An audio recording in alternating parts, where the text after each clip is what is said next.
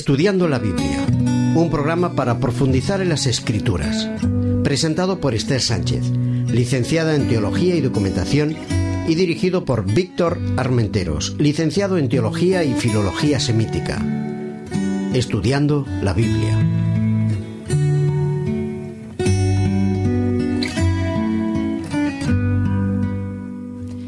¿Qué tal, queridos amigos? Aquí estamos de nuevo con todos vosotros para seguir estudiando nuestro Evangelio de Juan. ¿Qué tal, Víctor? Buenos días, ¿cómo estás? Muy bien, estoy muy bien. ¿Qué tal estás tú? Bien, aquí estamos de nuevo. Queremos escuchar qué tienes para nosotros hoy. Pues mira, hoy vamos a hablar del capítulo primero de Juan, en los versículos del 1 al 18. Es un texto clásico, muy conocido, muy bonito, que nos acerca un poco a la comprensión que tiene Dios acerca de su Hijo y, y bueno, y, en cierta medida el ser humano, la relación que ha tenido con él, ¿no? Muy bien, entonces nos propones la lectura del Evangelio de Juan eh, desde el capítulo 1. El capítulo 1, versículos del 1, al 18. Vamos a leerlo. Leyendo la palabra.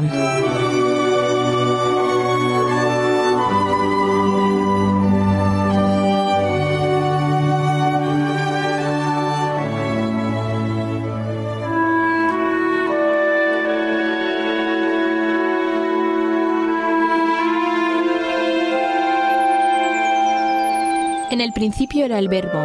El verbo estaba con Dios y el verbo era Dios. Este estaba en el principio con Dios. Todas las cosas por medio de Él fueron hechas, y sin Él nada de lo que ha sido hecho fue hecho.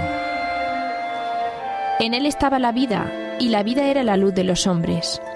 La luz resplandece en las tinieblas, y las tinieblas no la dominaron. Hubo un hombre enviado por Dios, el cual se llamaba Juan. Este vino como testigo para dar testimonio de la luz, a fin de que todos creyeran por medio de él. Él no era la luz, sino un testigo de la luz. La luz verdadera que alumbra a todo hombre venía a este mundo. En el mundo estaba y el mundo fue hecho por medio de él, pero el mundo no lo conoció. A lo suyo vino, pero los suyos no lo recibieron. Mas a todos los que lo recibieron, a quienes creen en su nombre, les dio potestad de ser hijos de Dios.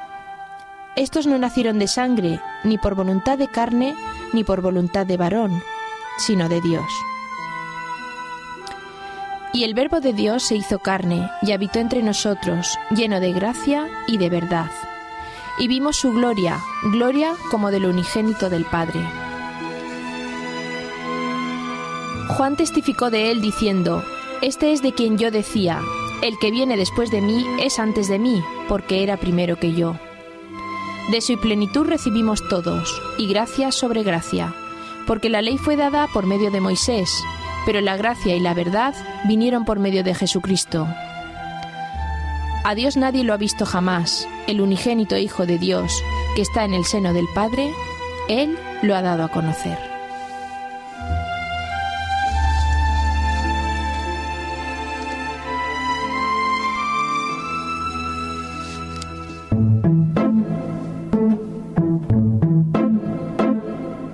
El secreto de las formas.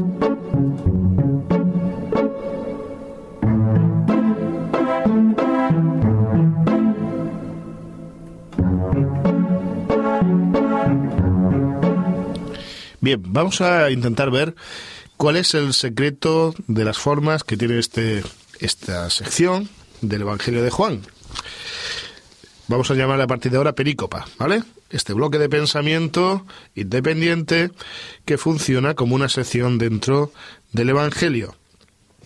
Bien, antes de explicar cuál es esta sección, yo quisiera haceros una pequeña explicación de una forma de dividir, de estructurar los textos muy propia del Próximo Oriente. Cada cultura divide más o menos sus textos de una manera diferente. Nosotros normalmente en la cultura occidental lo que solemos hacer es hacernos una pequeña introducción, casi siempre hace relación con la gente que tenemos a nuestro alrededor. ¿eh? Hace un momento, Esther y yo pues, nos hablábamos, introducíamos un poco el tema, de manera que la gente pues, bueno, se entra en situación y tal. Hacemos un desarrollo de todo un tema. Tradicionalmente, normalmente, el desarrollo suele ser en tres partes, con claridad, para que la persona que está escuchando o viéndonos pueda entender cuál es el desarrollo. Y en tercer lugar, solemos hacer una conclusión práctica, más o menos cercana y real de lo que hemos querido decir. Es la parte que sintetiza, ¿eh? que resume lo que se ha explicado anteriormente. Esto es una manera muy occidental. Pero en el mundo oriental, en el mundo semita, había otras formas. Veíamos el otro día que eh, la estructura general del Evangelio de Juan es un desarrollo cronológico. Es normal, está hablando de Jesús, es normal que empiece por el principio, vaya avanzando. Pero es muy curioso porque esta sección del Evangelio tiene una estructura muy, muy semita, pero que no es tan usual entre nosotros. Es lo que se denomina con forma de X. el principio coincide temáticamente con el final, la segunda parte del inicio con la anterior del final, etcétera, así de una manera eh, poco a poco centrándose. No sé si llamamos ABC, pues sería A, B, C, a veces otra vez C, prima, B, prima, A, prima. En este caso, cuando esa forma en forma de X, o quiasmo, que es el nombre técnico, cuando coincide con una idea central, se denomina además simetría concéntrica. Bueno, nosotros tenemos aquí una simetría concéntrica, aunque parezca, es, es un texto muy interesante tenemos una introducción, capítulo 1, versículos 1 y 2. Tenemos una segunda parte que sería B, que sería los versículos del 3 al 10, que es antes de la llegada de Jesús, antes de la llegada del Jesús histórico, el que forma parte de nuestra vida, cómo era el logos, cómo era el verbo antes de, su llegada. Cuando llega, sería el, el punto C, que sería versículos del 11 al 13, que sería el núcleo central, ¿eh? de esta simetría, la idea más, más relevante, luego la comentaremos. Del 14 al 17 sería después de la venida de Jesús, de esa llegada histórica, y el versículo 18 que sería un colofón, un resumen, teníamos una introducción y tenemos un colofón. Fijaos qué idea tan interesante. Una primera parte, A, una introducción, una última parte, que es el colofón del texto, una segunda parte, antes de la llegada histórica, si vamos hacia el final, nos encontramos lo mismo después de la llegada histórica y en medio, justo en medio, cómo es la llegada de Jesús. Y sobre todo, qué efectos tiene esa llegada. Es muy interesante. ¿Por qué? Porque en esta mentalidad está intentando resaltar el por qué Jesús está. En ese momento temporal, ese momento de la historia que comparte con el hombre, que, que Jesús nos muestra, cuáles son sus efectos. Esto se entiende además de una mentalidad hebrea, judía de la época, nada muy interesante. Sabéis que los judíos dividían el tiempo en tres partes. El Olan que era el momento en el que vivimos, el Olan Jabó, el mundo venidero, el momento que vendrá, y en medio, en una intersección de ambas partes, el Olan Hamasiach, el tiempo del Mesías. Curiosamente, Juan sigue este esquema. El momento antes de que Cristo venga, cuando el Mesías está con nosotros y después de que el Mesías nos ha dejado por el Espíritu Santo. Una idea muy bonita, una estructura preciosa que resalta la idea de Jesús en esta tierra.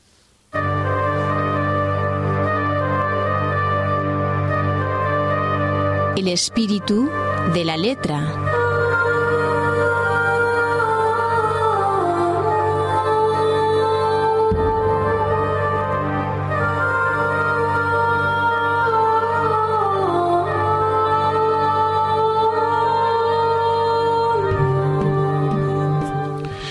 Bien, vamos a ir viendo las diferentes partes, las bellezas literarias, las estructuras que tiene el texto. Yo sugiero lo siguiente. Desde pequeño, los que hemos vivido en un entorno más o menos eclesiástico, hemos tenido la costumbre de leer el texto bíblico, en nuestras casas, muchas veces, no sé si tú lo hacías en tu casa, Esther, si leías mucho la Biblia. Eh, en la mía teníamos por costumbre subrayar aquellos versículos que nos parecían muy importantes. Y de hecho, las Biblias de mi infancia están pues, de colores, ¿no? Todas subrayadas, ¿no? Todas subrayadas, no sé si la tuya también. Bueno, yo sugiero que hoy no solo subrayemos algunos, algunos de los versículos que son preciosos, que dan un mensaje muy bonito, sino que subrayemos algunas palabras. Hay algunas palabras de todo este texto, a mi ver, cuando las leemos, las contemplamos, son muy bonitas, están cargadas de sentido. Todos decimos palabras en un momento dado cargadas de sentido, no siempre, ¿eh? Hay siempre, hay veces que decimos palabras pues para quedar bien o para, salir de ciertas situaciones, los que somos tímidos sobre todo pues para, salir como podamos de algunas situaciones, pero hay palabras que están cargadas de sentido. Ese es el caso de este, de este capítulo. Muy bonitas. La primera de ellas es en el principio. Voy a haceros resaltar un detalle muy curioso. No sé, eh, ¿tú cómo crees que hoy día, como bibliotecaria, se pone el título de un libro? ¿Que se pone al principio, al final, lo decide la editorial? ¿Cómo va eso? Bueno, eh, aunque el autor siempre pone el título que a él le gustaría, a, a niveles comerciales, en la cubierta del libro siempre se pone un, un título que sea comercial, claro. Muy bien, pues en la antigüedad la manera de poner los títulos de los libros eh, no era exactamente igual como que hoy día. Para empezar, el libro no tenía el formato que tiene hoy día. De hecho, el formato que tiene hoy día es un formato bastante cristiano. ¿eh? Se adopta este formato sobre todo porque los cristianos leían mucho el texto y tuvieron que escoger una forma, ¿eh? el códice, que era una forma más fácil de leer. Porque el rollo, usando un sistema más juvenil de hablar, sería, era un rollo ¿eh? de leer, ¿de acuerdo? en ese formato, en el formato de rollo, que era en el que se escribía la mayoría de los libros, era a veces muy difícil porque el texto estaba, el pergamino o, el, o diferentes materiales que, se, usaba, papiro, estaba enrollado y difícil saber cuál era el libro, había que desenrollarlo. Entonces, la tendencia solía ser poner en una de las partes exteriores del rollo las primeras de las frases, una de las primeras de las frases del libro. De ahí que muchos de los libros se llamasen pues como comenzaba, ¿no? Génesis, pues Bereshit, ¿por qué comienza así Bereshit? Para Elohim, Shemayim, etcétera. Pues Éxodo, Shemot, ¿eh? Shemot, estos son los nombres de los hijos, etcétera, ¿vale? Entonces, eh, perdona, Víctor, ¿los nombres que tienen en la actualidad? Bueno, muchos de los nombres, algunos no, pero muchos de los nombres se deben sobre todo a la traducción, la primera traducción que se hizo del Antiguo Testamento al griego, no se conocía, sobre todo en Alejandría, no se estaba perdiendo el hebreo, si era arameo, entonces se hizo una traducción, y en la traducción, pues claro, a la gente de Breshit no decía nada. Claro. Claro, pues decía, en el principio, bueno, decía más o menos, Génesis, el libro de los orígenes, ¿no? Claro. Éxodo, el libro de la salida. Algo que les fuera más cercano. Levítico, ¿no? pues el libro de la santidad, de los no, no todos los levitas, pero entre otras cosas de los levitas.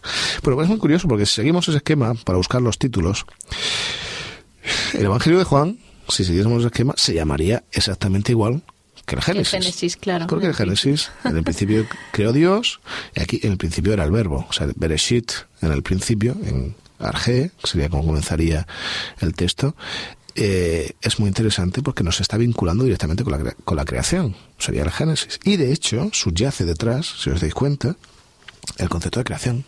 Génesis 1, Dios crea por la palabra es la palabra. Y dijo Dios, el Bayomer, Adonai, y dijo Dios. Es la palabra la que crea. Si nosotros leemos este primer versículo, es el principio el que existe la palabra, el verbo. En el principio era el verbo, y el verbo estaba con Dios, y el verbo era Dios. Está en el principio con Dios.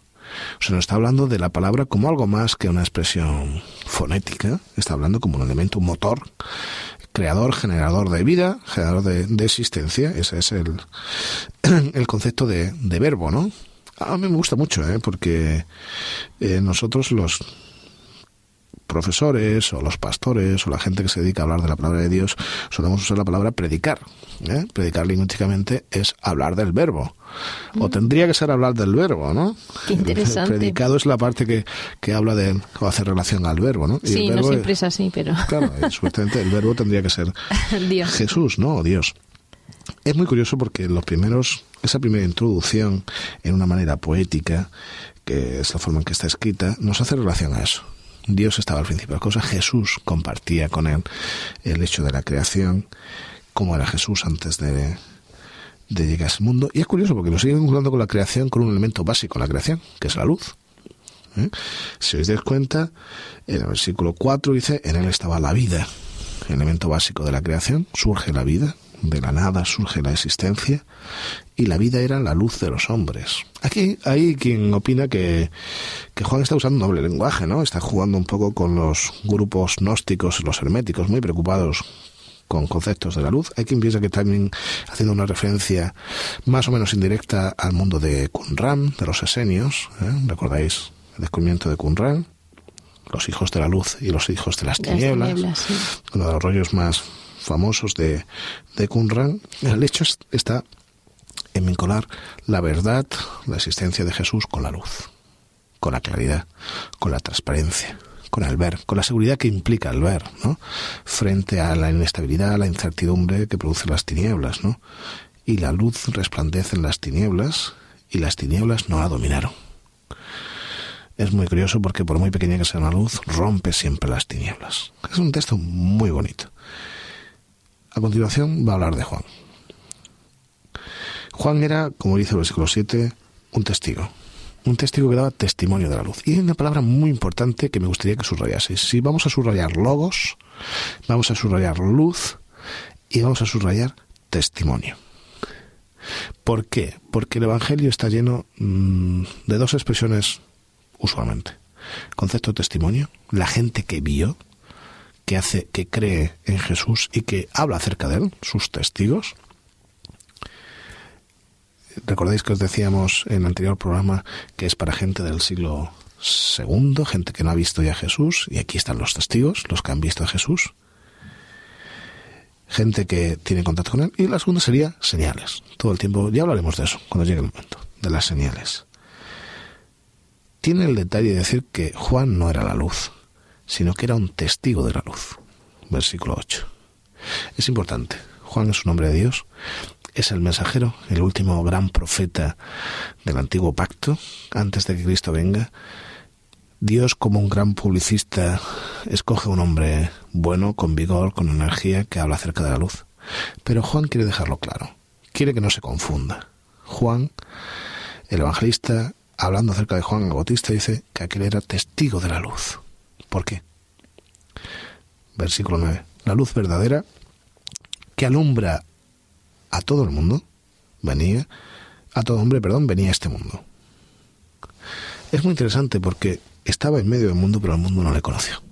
Es un elemento triste que se va a repetir a lo largo de, del mensaje del Evangelio, ¿no? El versículo 11, a lo suyo vino, o sea, vino a cumplir su misión, pero los suyos no le recibieron. Es triste porque es curioso, es tener la luz al lado, es romper las tinieblas, sin embargo, el mismo Juan indica que no todo el mundo, su gente, los que tuvieron la oportunidad de conocerle, no le conocieron. Sin embargo, aquellos que le recibieron, qué curioso, la palabra recibir.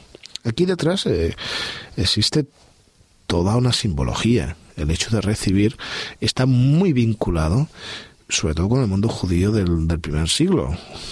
¿Por qué? Porque el mundo fariseo, sobre todo, que creen que está la Torah escrita, la Torah que recibimos, lo que nosotros llamamos el Antiguo Testamento, también está la Torah oral, la que se recibe, ¿no? La que se recibe por oído, no por escrito. Y es curioso porque Dios a través de su Hijo, da una nueva revelación. Los que le recibieron, ¿eh? los que creen en su nombre, esos son hechos hijos de Dios. Yo quisiera, para ir centrando el, porque este capítulo tiene mucho de lo, de lo, que hablar, pero otra palabra además de recibieron que quisiera destacar es el versículo 14. El vivo se hizo carne y habitó entre nosotros lleno de gracia y de verdad vimos su gloria, gloria como el unigénico del Padre. Bueno, aquí podemos estar hablando mucho tiempo. Yo solo quisiera destacar una frase. Y habitó entre nosotros lleno de gracia y de verdad. Yo propongo una traducción más actual. Este texto mm, se sale, es una paráfrasis, se sale del texto tradicional, ¿no? De que leemos, yo diría, él puso su tienda de campaña junto a la nuestra lo que se llama la kenosis, el cómo Dios desciende hacia nosotros, no es que se hace cualquier persona, se pone a vivir con nosotros. Es nuestro vecino de al lado, el que está con nosotros. Los que habéis ido de acampada en muchas ocasiones, no sé si os gusta ir de acampada, pero es muy interesante el que te coloca en la tienda de campaña al lado, ¿eh? a que lo ves por la mañana levantarse medio despeinado, ¿eh? yendo al río. Eh, el que está contigo y te ayuda a montar la tienda, a conseguir algo para hacer fuego, ese es Jesús es el que monta la tienda de campaña. Está haciendo una referencia claramente al tabernáculo del Antiguo Testamento, a cómo la presencia de Dios estaba con ellos. Pues de nuevo la Shekinah, la presencia está con nosotros y está con Cristo. Bueno, estas son las palabras que yo sugiero que subrayéis. ¿eh? ¿Las podías repetir para que los oyentes... Muy bien. El verbo, ¿os parece bien el concepto del verbo, el concepto de luz, para que la gente se encuentre? testimonio, ¿no? Testimonio, testigo, ¿de acuerdo? Recibir, los que reciben a Jesús. Hablaremos en la siguiente sección de qué implica eso, qué es la religión. Y me llama mucho la atención el poner la tienda de campaña junto a la nuestra, ¿no? El vivir con nosotros, sufrir como nosotros, experimentar como nosotros, tener la alegría que nosotros tenemos esa empatía que forma parte de Jesús, que es sentir en cada momento lo que nosotros sentimos. Además hace la imagen de Jesús como alguien mucho más cercano, ¿no? alguien que, está al lado. Es que lo es, deja los atrios celestiales para estar a, nuestro, lado, con nosotros.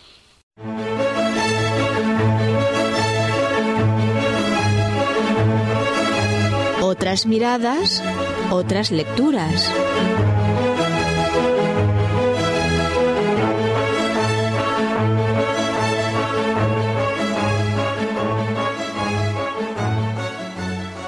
Muy bien, Esther. Eh, nos gustaría que nos comentases hoy al menos uno o dos libros que nos puedan ayudar en el, en el estudio del Evangelio de, Juan. Bueno, pues hoy os he traído eh, un primer libro que se titula La vida y los tiempos de Jesús el Mesías.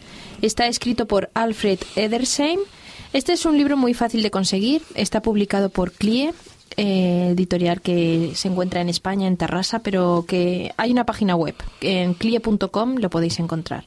Es un libro que sobre todo nos presenta cómo era el mundo judío en los días de, Cristo y en el Evangelio de Juan eh, específicamente. Eh, es un clásico del Sain, ¿no? Sí, es un clásico y además eh, es sencillo, pero a la vez no por ello no deja, deja, de ser completo, ¿no? O sea, te presenta cómo era la familia de, por ejemplo, la familia de Herodes, cada uno de los milagros que se hacen. O sea, a la vez que es sencillo, pero es muy específico y muy concreto con todas las secciones de los evangelios. Me parece interesante porque creo que una de las partes importantes que tenemos que conocer es la cultura, el entorno histórico y cultural de la época de Jesús para entender el porqué de Exactamente, es lo que habíamos dicho, que si no conocemos el aspecto sociocultural y religioso de la época, pues es difícil que podamos comprender cualquier libro, no solo la Biblia. ¿no?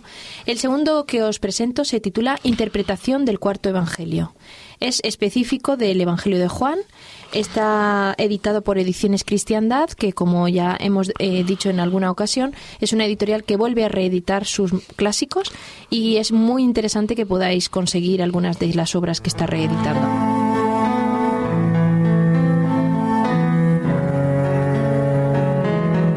Releyendo la palabra.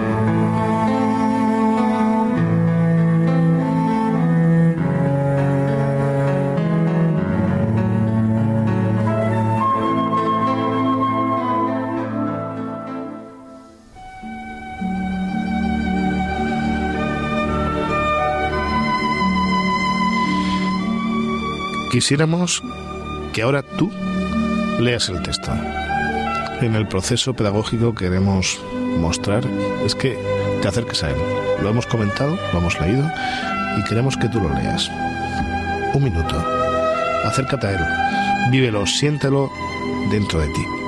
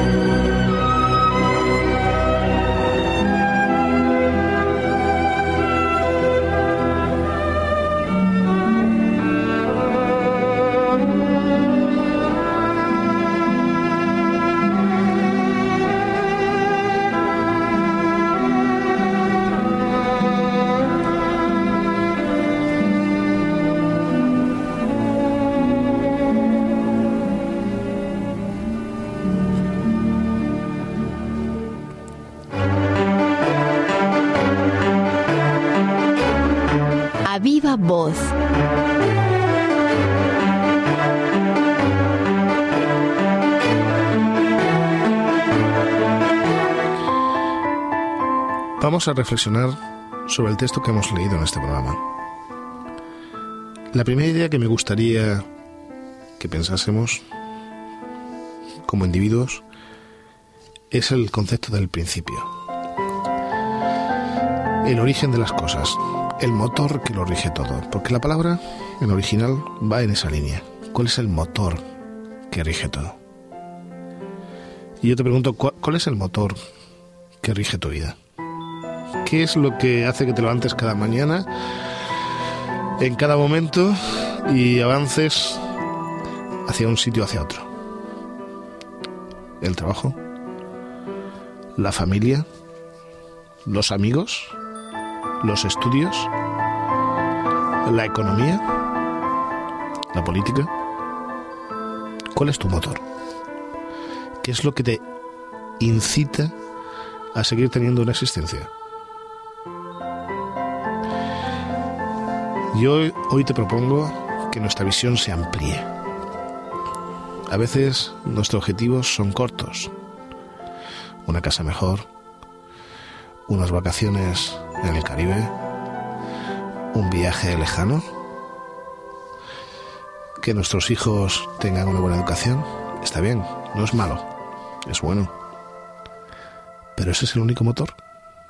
Me gustaría que nos alejásemos por un momento, que mirásemos no con nuestros ojos, sino con los ojos del Creador, el que ya estaba en el principio y estará en el final.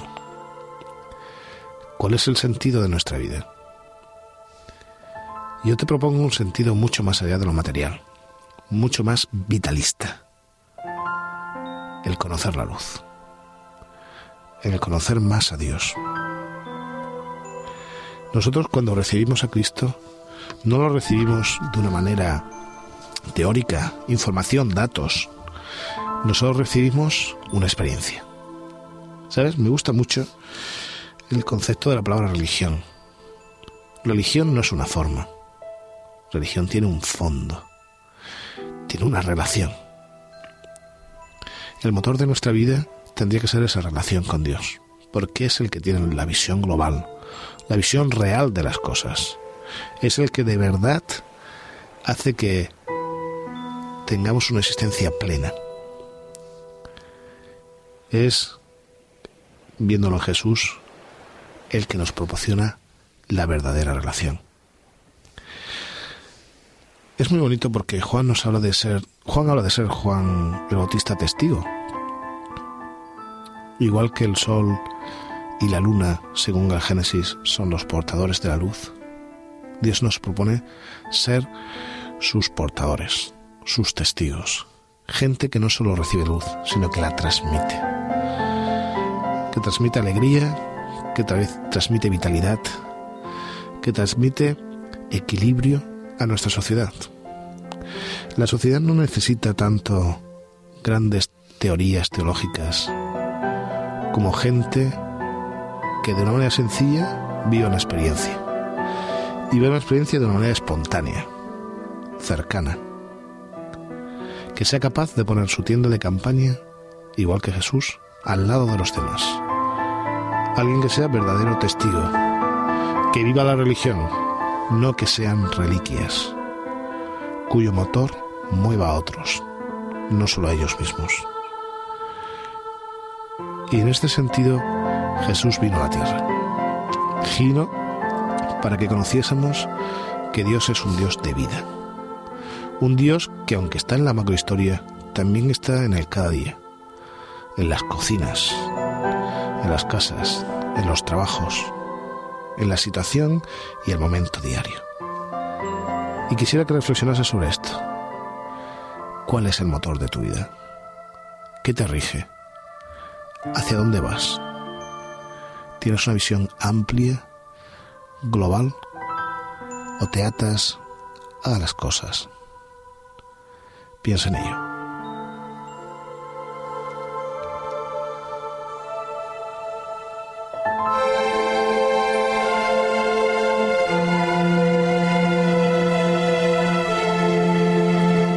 todo corazón.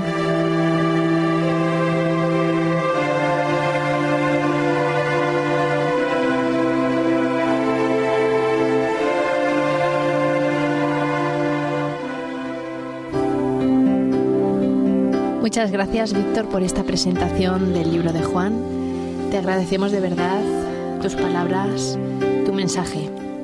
Queremos terminar hoy escuchando una canción titulada Jesus Jesus, porque el objetivo primordial de nuestro programa es Jesús. El centro de todo es Jesús como ese verbo que está entre nosotros. Esta oración va dedicada a Él como el motor que mueve nuestras vidas.